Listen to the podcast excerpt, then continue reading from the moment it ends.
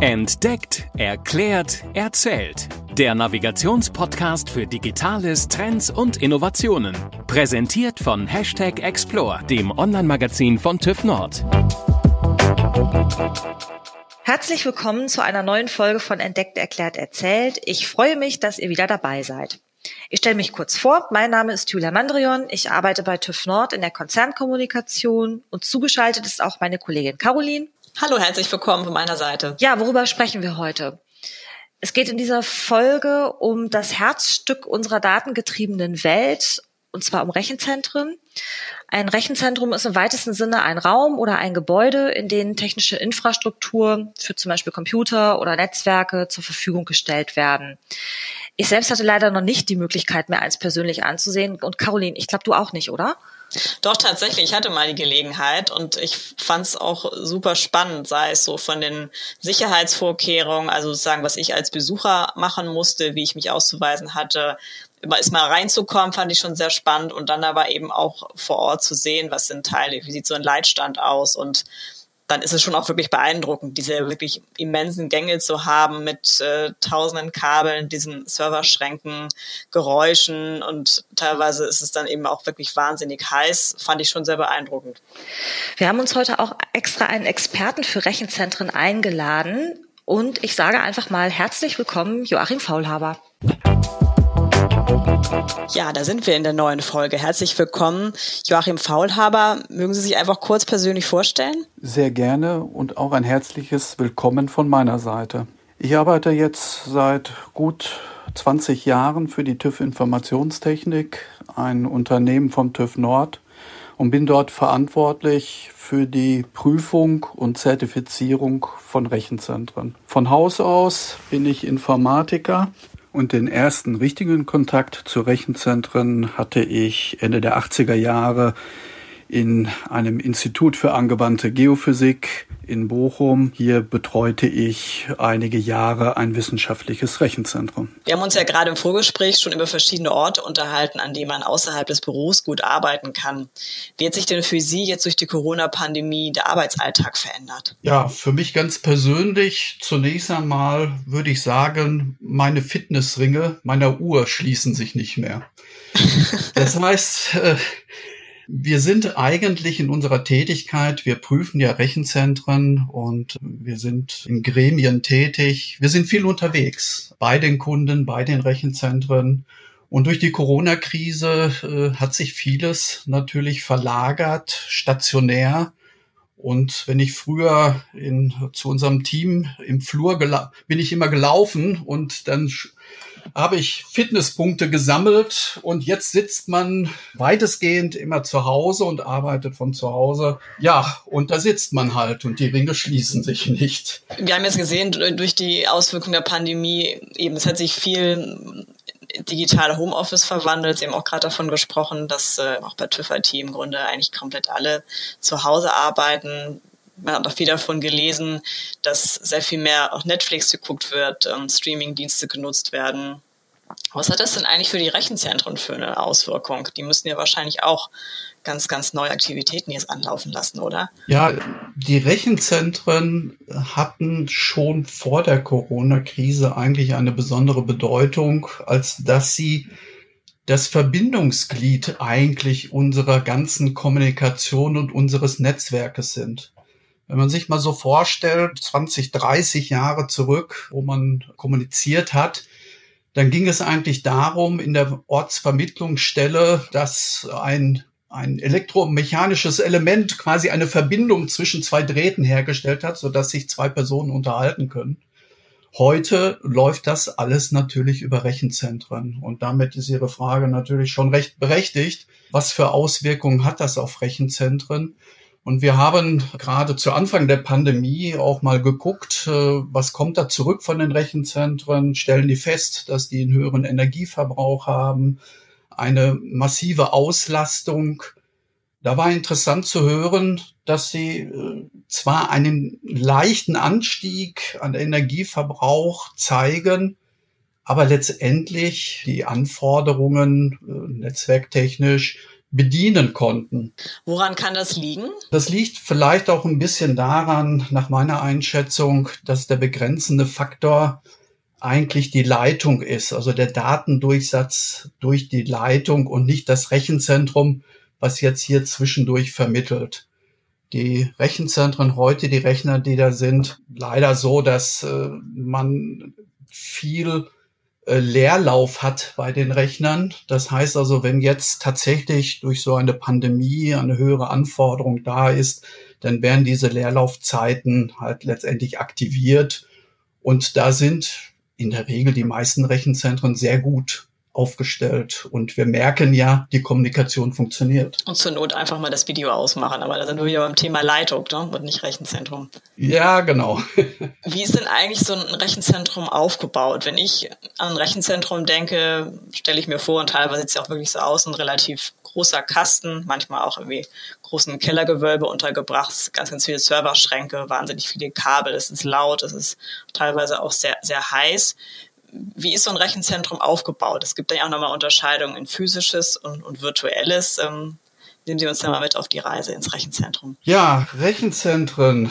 Wenn man googelt nach Bildern für Rechenzentren, dann stelle ich fest, dass zu 99 Prozent man ein Bild bekommt mit langen Schrankreihen, wo in den Schrankreihen dann die Rechner eingebaut sind und man sieht lange Gänge.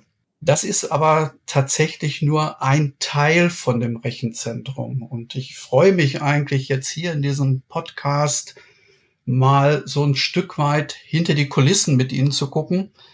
Denn dieses Rechenzentrum hat vieles im Hintergrund, damit die Rechner überhaupt funktionieren können. Und was ist das genau? Das fängt zunächst einmal an, das wissen wir alle, ein, ein PC, ein stationärer PC, ein Desktop, der braucht Strom und letztendlich unser Laptop natürlich auch, aber der könnte eine Weile überleben mit seiner Batterie. So ein Rechenzentrum braucht sehr viel Strom. Das heißt also, man muss dafür sorgen, dass hier eine ordentliche Stromversorgung gegeben ist. Und da sind wir dann bei technischen, haustechnischen Räumlichkeiten, wo die Anbindung an die Stromversorgung erfolgt, wo die Verteilung dieser Stromversorgung erfolgt und wo die Stromversorgung, ich nenne es mal in Anführungsstrichen, sicher gemacht wird. Denn man braucht auch hier auf in dem Bereich Absicherungen, wie zum Beispiel, wenn plötzlich Stromschwankungen sind, das erleben wir ja auch selbst im Haushalt, dann würde das zum Absturz der Rechner führen. Und die Frage ist natürlich, was machen wir, wenn äh, wir einen längerfristigen Stromausfall haben? Und hier gibt es dann bei der Energieversorgung eine eigene mit Notstromaggregaten. Und auch die müssen natürlich in diesem Gebäude irgendwo untergebracht werden. Da ist ja Hitze natürlich auch immer ein großes Thema. Ja, es, äh, die Rechner heutzutage produzieren eine Unmenge von Wärme und die muss abgeführt werden. Ansonsten würde es sehr schnell sehr warm und zwar 50, 60, 70 Grad in einem Rechnerraum, was ein Rechner auch nicht überleben würde. Das heißt, ich muss für eine gute Kühlung sorgen. Und das bedeutet, dass die Wärme zunächst einmal raustransportiert werden muss. Und das Unglückliche heutzutage ist, dass vielfach die Wärme halt an die Umwelt abgegeben wird. Dann hat das Rechenzentrum aber auch noch andere Aspekte und Räumlichkeiten, was mit dem Betrieb zu tun hat. Sie brauchen eine Sicherheitstechnik, sie brauchen eine Mannschaft vor Ort. Und da stellt sich dann schnell heraus, wenn man mal so durch so ein Rechenzentrum läuft, dass man vielleicht noch nicht einmal die Hälfte der Flächen tatsächlich Flächen sind für die Rechner, sondern dass es mehr Flächen gibt für die ganze Technik dahinter, die diese Technik pampert und am Laufen erhält. Und das ist das, was wir auch betrachten im Grunde genommen. Wenn man sich jetzt nochmal ein bisschen konkreter in, in die Zahlen begibt, können Sie sagen, wenn man so ein Standardrechenzentrum sich vorstellt, wie viel Quadratmeter ist das in der Durchschnitt groß? Wie viel Kabel sind da verbaut? Was für Datenmengen werden bewegt? Oder auch vielleicht gerade, weil wir das Thema Wärme gerade hatten, ähm, Sie sagten, es kann wirklich mal 40, 50, 60, 70 Grad werden. Wie wie viel Hitze würde denn so ein üblicher Serverschrank äh, ertragen? Ja, da gibt es eine ganze äh, Range an Möglichkeiten. Das hängt nämlich stark davon ab, welche Art von Rechenzentrum ich habe. Wenn wir am unteren Ende anfangen, ich hatte durch das Vorgespräch auch nochmal selbst recherchiert. Da gibt es von dem Border Step Institut in Berlin eine Angabe, dass wir in Deutschland zum Beispiel 50.000 Rechenzentren haben, dass aber 90 Prozent davon in dem Mittelstand zuzuordnen oder dem Mittelstand zuzuordnen sind. Und die haben dann so eine Fläche von 100 Quadratmeter. Das ist das, was man vielleicht auch äh, selbst schon mal gesehen hat äh, oder vielleicht auch schon mal durchgelaufen ist, dass äh, hier relativ kleine Räumlichkeiten sind. Hätte ich mir auch größer vorgestellt, ja. Ja, aber es gibt natürlich auch das andere Ende der Betrachtung. Und hier reden wir äh, quasi von Hyperscale-Rechenzentren. Ich würde es mal bezeichnen, es ist bezeichnen als Rechenzentrumsfabrik und da tauchen dann Zahlen auf, wie zum Beispiel, dass allein die Fläche, wo die Rechner stehen, mehrere Fußballfelder groß sind, also weit über 20.000 Quadratmeter, dass so ein Rechenzentrum einen Energieverbrauch hat von sage und schreibe 100 bis 200 Megawatt. Wenn man so einen Serverschrank betrachtet, da können sechs, sieben, aber auch 15 Rechner eingebaut sein. Und so ein Serverschrank hat eine Abwärme, also im Durchschnitt, sage ich mal, von fünf Kilowatt. Und fünf Kilowatt ist schon eine ganze Menge. Wenn man das mal in den Vergleich setzt zu der Energie, die ich brauche, um ein Eigenheim, ein mittleres Eigenheim zu heizen, dann sind das genau diese fünf Kilowatt. Und in so großen Rechenzentren, da stehen dann Tausende von diesen Schränken. Und so summiert sich das zu diesen großen Summen letztendlich. Es gibt aber tatsächlich auch äh, Serverschränke, wo die Packungsdichte noch viel höher ist, wo eine andere Art Rechner drin ist. Und in diesem Fall, ein einzelner Serverschrank würde in diesem Fall auch schon rund 30 Kilowatt an Abwärme haben. Und das kriegen Sie heutzutage nicht mehr so einfach aus dem Schrank raus. Hier müsste es andere Klimatechniken geben. Und ich bin in einer Zeit groß geworden, wo es sogenannte Superrechner gab, Cray oder Convex. Und auch die mussten damals mit Wasser gekühlt werden. Und Wasser war immer so ein Thema in Rechenzentren. Das hat man verbannt. Doch heute kommt das so ein Stück weit zurück, weil sie nur über dieses Wasser in der Lage sind, direkt vor Ort bei dem Rechner diese Wärme aufzunehmen und aus dem Raum herauszuleiten. Also gerade bei solchen extrem gepackten Serverschränken. Sie haben jetzt ja auch gerade schon viel zum Thema Sicherheit gesagt und insbesondere die physischen Aspekte wie Hitze und Wärme sind jetzt ja nun auch ein großer Punkt. Ich möchte noch mal auf den Punkt Datensicherheit zurückkommen, denn Daten sind in unserer heutigen Zeit ja inzwischen die Basis für so quasi alles und deswegen auch besonders schützenswert.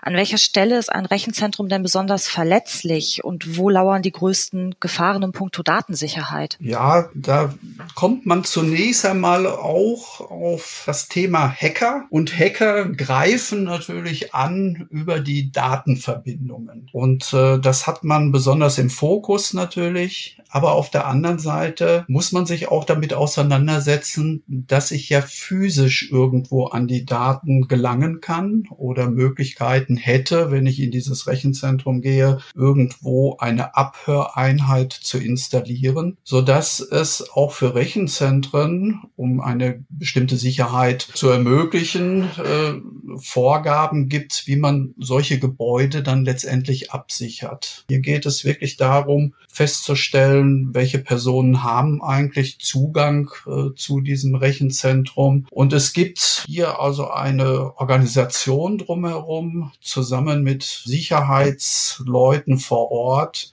um hier die ordnungsgemäße Begehung von so Rechenzentren und auch die Arbeiten dort sicherzustellen. Des Weiteren hat man aber auch bei so Rechenzentren betrachtet man durchaus auch den möglichen Angriff von außen, so dass man sagt, ja, solche Gebäude, die müssen eigentlich auch konstruktiv vernünftig abgesichert sein. Die brauchen eine Einbruchhemmung, sodass da nicht gleich jemand einbrechen kann in dieses Rechenzentrum.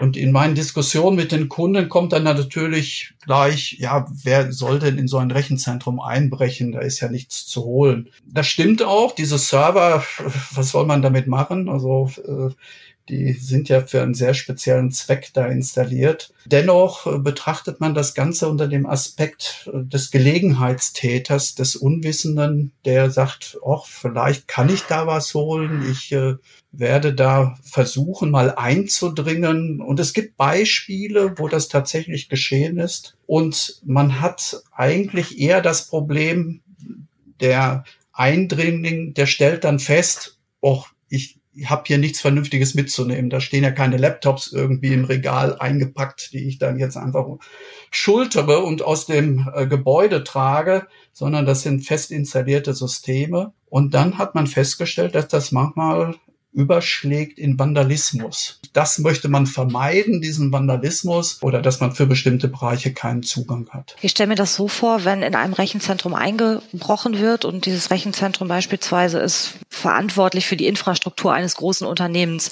würde das denn dann heißen, wenn so etwas passieren würde und wenn durch zum Beispiel durch Vandalismus das Rechenzentrum lahmgelegt wird, dieses Unternehmen einfach ein massives Problem zum Beispiel in der Produktion hätte oder auch in seiner eigenen IT-Sicherheitsstruktur?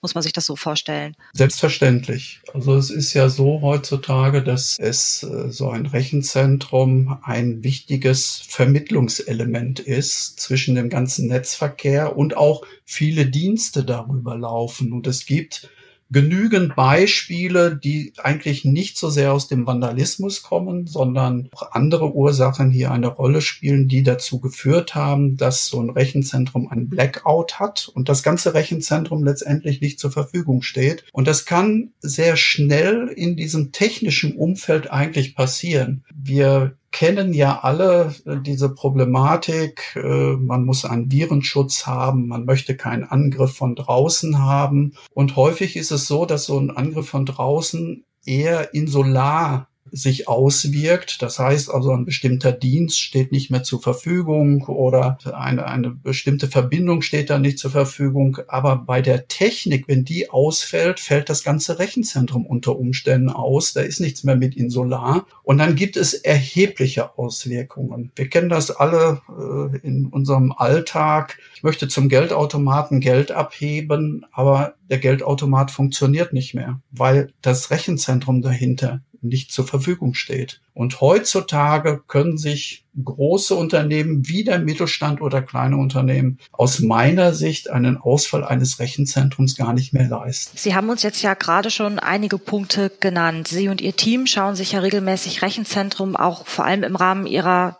Prüftätigkeiten an. Was genau schaut man sich denn da an, wenn ein Rechenzentrum dann hinterher auch ganz offiziell zertifiziert werden soll? Bei uns fängt das letztendlich schon bei der Standortbetrachtung an. Wir haben leider jetzt zum Beispiel äh, im Libanon äh, gesehen, was passieren kann, wenn in einem Umfeld äh, etwas schief geht, welche massive Auswirkungen das hat. Und das bedeutet natürlich auch, dass so ein Rechenzentrum hinterher nicht mehr läuft. Und Standort ist also sicherlich schon mal eine sehr entscheidende Rolle. Man kann bestimmte Risiken kompensieren. Das äh, betrachten wir und bewerten wir natürlich dann auch. Aber wenn ich in Kalifornien auf der St. Andreas Fault ein Rechenzentrum bauen wollte, dann habe ich eines Tages vielleicht zwei, weil sich die Kontinentalplatten dann nun mal verschieben. Wir haben ja schon äh, darüber gesprochen, dass wir dieses Gebäude absichern wollen. Das heißt, hier gibt es Fragestellungen nach der Anordnung der Räumlichkeiten, nach der Wegeführung für Leute und für Material, für einen äußeren Blitzschutz, äh, für den baulichen Brandschutz, für den baulichen Wasserschutz. Das betrachten wir alles. Dann geht das weiter in den Bereich Sicherheitstechnik. Äh, das heißt, wir schauen uns an die Einbruchmeldeanlage, wir schauen uns an die Zutrittskontrollanlage. Das kennen viele bestimmt auch. Man hat da eine Karte, die hält man vor so einen Laser, um in bestimmte Räumlichkeiten zu gehen. Eine solche Ausstattung haben eigentlich die Rechenzentren heutzutage. Ein weiteres Thema ist die Verkabelung äh, im Rechenzentrum und dann die wichtigen großen Bereiche, die Energieversorgung und die Kälteversorgung des Rechenzentrums. Und am Ende ist es natürlich eine Frage, Sie können noch so ein schönes Rechenzentrum dahinsetzen und versuchen, alles abzusichern. Eine Betreibermannschaft muss natürlich auch entsprechend fit sein. Und heutzutage ist es halt so, dass man viel Aufwand betreibt, um so ein Rechenzentrum abzusichern, weil der Fehler lauert an den unmöglichsten Stellen. Und Ihr Job ist es eben, genau diese unmöglichsten Stellen zu finden und den Betreiber eben darauf hinzuweisen, dass dort nochmal Änderungen vorzunehmen sind. Richtig. Gerade im Fall von größeren Rechenzentren gibt es ja auch oft ein redundantes für den Fall, dass das erste ausfällt. Ist das wirklich für ganz, ganz große Unternehmen vorgesehen oder läuft diese Zweifachteilung tatsächlich überall im Hintergrund? Ja, es gibt äh, tatsächlich einen Trend dahin, dass man sagt, naja gut, wenn das eine Rechenzentrum ausfällt, dann habe ich ja noch das zweite. Auch das betrachten wir bei unseren Prüfungen und Zertifizierungen. Wir nennen das Dual-Side-Prinzip. Und äh, ja, es ist so, dass, äh, dass man und gerade der Mittelstand äh, hier Überlegungen trifft, äh, zwei Rechenzentren aufzubauen und auch bei den ganz großen Anbietern, da reden wir ja häufig von Cloud. Das wäre dann das virtuelle Rechenzentrum, ne? Cloud-Lösung, oder? Dahinter steht, äh, stehen im Grunde genommen auch wieder Rechenzentren. Äh, es ist aber häufig nicht transparent, ob eine Datenverteilung über diese Rechenzentren tatsächlich erfolgt oder nicht. Das ist natürlich die entscheidende Frage. Es gibt heute Trends, da ist das so nennt man teilweise auch so Multi-Sourcing, äh, wenn man so an Spotify denkt oder so etwas, dann kommt der Gesamtdienst, den ich erlebe an meinem Handy oder an meinem Laptop, nicht nur aus einem Rechenzentrum, sondern einer Datenbank bezüglich der Songtexte vielleicht aus einem Rechenzentrum X, die MP3-Datei aus einem Rechenzentrum Y und das Coverbild äh, vielleicht aus einem Rechenzentrum Z. Und das macht die Sache heutzutage natürlich auch beliebig kompliziert und vernetzt im Grunde genommen. Ich hätte gerne zum Abschluss noch einen Ausblick auf das, was uns in den kommenden Jahren erwarten wird. So gerade im Bereich Daten entwickelt sich unsere Welt ja in einem Wahnsinnstempo weiter. Sie haben das ja eben auch schon so ein bisschen angerissen. Was sind denn genau die Data Center Trends der Zukunft? Gute Frage.